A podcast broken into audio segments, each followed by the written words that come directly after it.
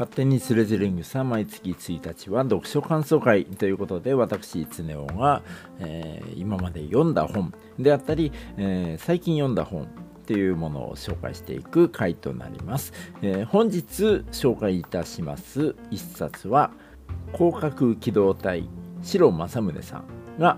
書かれた一冊でございます。どうぞ最後までお付き合いください。まあね、ということで、あの、知らない人、えー、男性ではね、えー、知らない人はなかなかあ少ないのかななんて思っている作品なんですけれども、当然、あの、アニメとか、えまあ映像化にね、されているんで、えー、まあ漫画であったり、アニメであったり、実写映画であったり、え、ということで、えー、まあね、あの、押井守監督のゴースト・イン・ザ・シェルっていう、えー、広角機動隊っていう作品、映画作品、これはね、2001年ぐらいかな。あこの作品というものは映画化にあたってそれを見たオーシャフスキー兄弟がマトリックスを作るにあたってすごくインスピレーションを受けた作品っていうふうに、えー、よく言われていたり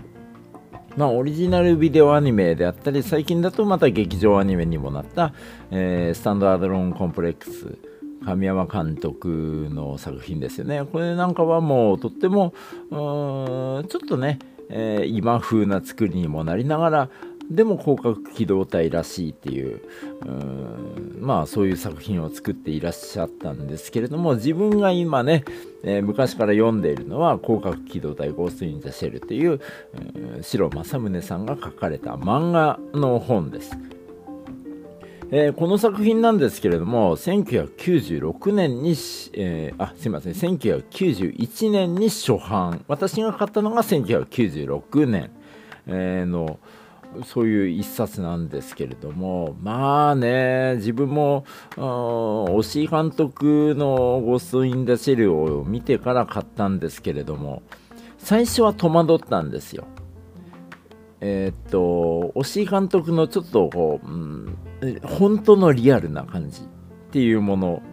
からちょっととちょっと外れてるんですよね。でも、うん、細かいところを読んでいくとものすごくリアルで、えー、もう本当に1年2年周期ぐらいでこの1冊をなんとなくページをめくるっていう感じなんですけれどもいつ見てもなんかこんな未来来たらいいよななんていうふうに、えー、思うことがよくあります。この漫画の冒頭からすごいですよね。えー、企業のネットが星を覆い電子や光が駆け巡っても国家や,、えー、国家や民族が消えて、えー、なくなるほど情報化されていない近未来っていうふうに書かれているんですけれどもこれ本当にそのグローバル社会って言われるこの最近のねこの世の中にをものすごく予言してるんじゃないかなっていうぐらい。これ30年前の本ですよ。これがネットインターネットっていうものが、えー、国家間の、境っていうものをすごく曖昧にするよっていうふうに言ってるって思うとなんてすごいことをね予言してるのかな。だって91年ですよ。91年の本なのにまあ本なのにっていうのも失礼だけどだから Windows っていうものが出たバーッとみんなに広まったのが1995年。Windows95 っていうものが大々的に広がる。その4年前にんこのインターネットっていうものがどんどん広がるよっていうことをまあね暗示していたのかななんて思うと、まあ、この作品とってもすごいかなあと思います。まあねこの作品自体がとってもすごいのもあるんで好きな人多いと思うんですよ。なので自分がねあのこの本の、えー、解説をするっていうことはまあしたところで突っ込まれるのが関の山なんで、えーと、自分が好きなところをねちょこちょこっと取り上げていこうかなと思います。えー、えー、とね好きなのがね、と、第5話メイキング・オブ・サイボーグっていう、うん、話があってまあサイボーグをねまあサイボーグって言いますけど これ最近言わないんですよねサイボーグってね、えー、なんかアンドロイドっていうか、ね、そういうような、うん、言い方するのかな。うんサイボーグって言わないな。まあまあいいや。えーと、メイキング・オブ・サイボーグっていう話がありましてそのシェルというされる、えー、サイボーグをですね、えー、作る工程において、えー、こういうことをしているんだよナノマシンをどう,、ね、どうのこうのっていうことを説明してるんですけど最後の数ページがすごく面白くってえー、っとですね例えば自分の体、まあ、何かの事故で、腕がなくなった。そうした時にこの腕を義肢今で言うとよく義肢って言いますけれどもこの漫画の世界の中では擬態、えー、とかよう言われますね。でまあ義肢化擬態化することによってまあすごいパワーをねもらうことができるんじゃないかっていうふうに思うことも思う方もいらっしゃると思うんですけれども自分の生身の体に、えー、義肢をつけること擬態をつける義肢か義肢をつけることによって、えー、通常自分の生身の体で50キロ持てていたものが100キロ持てるっていうことはないんだよっていうことを言ってるんですよ。でこれなんでかっていうとあのー、自分の体は自分の生身です。で例えば100キロ持てる腕をつけたとしてもその100キロ持てる腕を支えている自分の体が100キロに耐えれない。だから、えー、そんな高出力な腕っていうものをつけることによって自分が強くなるっていうことはないんだよっていうようなことを、えー、書いてあるんですよ。なんか、まあだから自分が二十歳ぐらいの時にこの漫画買いましたけど、この本を読んだ時に、マジか、そうなんだ、確かにそうだよなっていうふうに、とっても、なんとか腑に落ちたんですよね。うん。あとね、好きなのはですね、ー、立ちこまあ立ちこまじゃないや。えっ、ー、とねこの原作の方では淵駒と呼ばれるロボットのキャラクターがいるんですけれども4本足のね、えー、可愛らしいロボットのキャラクターがいるんですけれどもこのロボットが言うんですよ。あのまあ人間とは何ぞやっていうことについて言ってるんですけれども、えー、このように言っています。そんなに人間と区別ないロボットが作れたとしたらそれはロボットじゃなくて人間だなんだよねっていうようなことを言ってます。でこれはですねえー、っと AI の技術がどんどんどんどん発達する、まあ、人工知能ですよね。そのコンピューターで作られた脳みそっていうものが自分で物事を考えることができできるようになることによってそれがじゃあ人間なんじゃない？っていうようなことを言ってるんですよ。えっ、とまあまあこの本を買った時はですね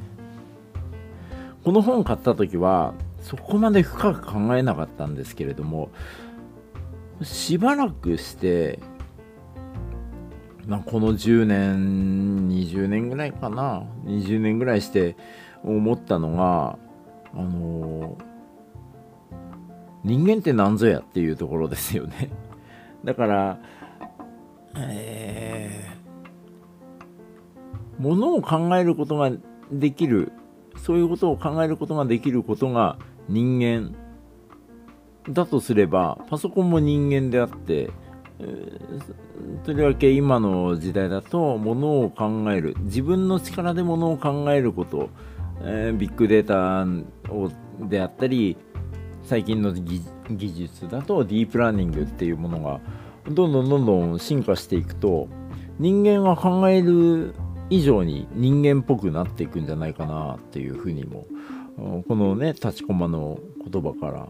ちょっとこう思うんですよ。まあ本当に30年前の作品とは思えないぐらいに今本当にこの2020年この2020年代を見てきたかのようにこう作品を作っているっていうのは、うん、とってもなんかね今見ても面白いですよね。本当に読んでいくたびに、なんか新しい発見があるような一冊漫画っていう域は超えてますよね。本当に、あのー、経済評論家かな？常年塚さんさんが、えー、おっしゃってましたけどもこの漫画っていうものは、えー、予言の書だっていうようなことを言ってて、まあ、まあすね予言の書ぐらいの言い方もまあちょっとね重たいですけれども本当になんか未来を先取りして作られた作品なんじゃないかなっていうふうにもあ思いました。そんな中でですね自分が好きなキャラクターっていうのものを実際いまして、えー、ね、アニメ作品を見られた方はよく思うと思うんですけども、えー、馬頭であったり、えー、草薙少佐と言われる草薙素子であったりはとても人気のあるキャラクターだったりあとはまあフチコマっていうロボット AI ロボットですよね。あアニメだと立ちコマか。ね、立ちこまっていう自分もこのキャラクターは好きなんですけれどもそういう作品っていうのも、えー、そういう、うん、キャラクターっていうものも、えー、漫画では出てまいります。ただあちょっと思うのは、まあ、映像作品に比べて、えー、漫画の方はちょっと、うん、フレンドリーな感じがして自分はどっちかというとこっちの漫画版の方がキャラクターとしては好きなんですよね。でそんな中でちょっとしか出てこないけど好きなのは、えー、半化世紀の、えー、ジェームス型のアンドロイドの、えー、社長がとっても好きです。船にね、えー、乗り移ろうとしてその隙間に落ちちゃって、えー、ブクブクっていう風に潜ってっちゃったっていう、うん本当に人間らしくないロボットの形をしたサイボーグっていうんですか？これなかなか好きなキャラクターです。はい、ということで、本日は、えー、白正宗さんが書かれた「広角機動隊ゴースト・イン・ザ・シェル」っていう漫画をちょっと取り上げてみましたけれども本当にね、えー、好きな方が多い作品なだけにどう言っていけばいいのかっていうものがわからない。そして内容が濃すぎるがゆえに私が何を言っていいかわからないままただ好きだっていうことを言いたいっていう、えー、今回の回となります。もうねもっといろいろあるんですよ。あのカラーページから白黒ページに移り変わるに、えー、あたって若干どんどんどんどんどんどんどんどん色が薄くなっていっているんだよなとか。このまあ作画のいいところ。やったりかっこいい。なんかこういうのがまあまあはい、えー、原作者のね。で白政宗さんの配慮かななんていう風にシームレスにカラーページから色のない、えー、ページに移るっていうえー、そういうのを表現しているというのがなんか漫画としてもね、えー、作品としてすごくいいんじゃないかな。ふうに、えー、思ったので本日はこの広角機動隊っていうものを取り上げてみました。えー、作品としましてはですね1991年に原作の方が初、えー、1冊目ですね書かれたんですけれどもその後ですね広角機動隊の2、えー、2あ、2じゃないや、1.5、あと広角機動隊の2、2っていうものが作られたんですけども、この後の2作品っていうものは若